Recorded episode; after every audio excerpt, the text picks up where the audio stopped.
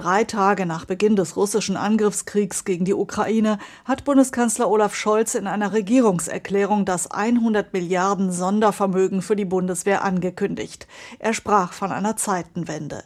Ein Jahr später ist noch kein Euro von den 100 Milliarden ausgegeben, denn gezahlt wird erst bei Auslieferung. Im ARD-Bericht aus Berlin sagte Verteidigungsminister Boris Pistorius: Wir haben inzwischen fast 30 Milliarden des Sondervermögens vertraglich gebunden, auch dadurch, dass wir andere Vorhaben aus der Zeit davor reingeschoben haben.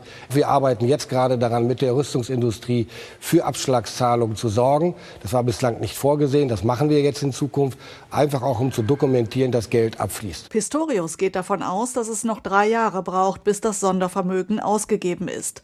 Darüber hinaus müssten aber auch die jährlichen Haushaltsmittel für die Bundeswehr erhöht werden, im kommenden Jahr um 10 Milliarden Euro. Nur so könne die Bundeswehr ihre Aufgaben erfüllen. Am Wochenende hatte auch Heeresinspekteur Alfons Mais zusätzliche Mittel über das Sondervermögen hinaus gefordert. Nur so sei eine Vollausstattung möglich. Ebenso wie Mais hat auch der Bundeswehrverband mehr Tempo bei der Ausstattung der Bundeswehr angemahnt. So müssten Waffen, die Deutschland an die Ukraine geliefert habe, schnell ersetzt werden.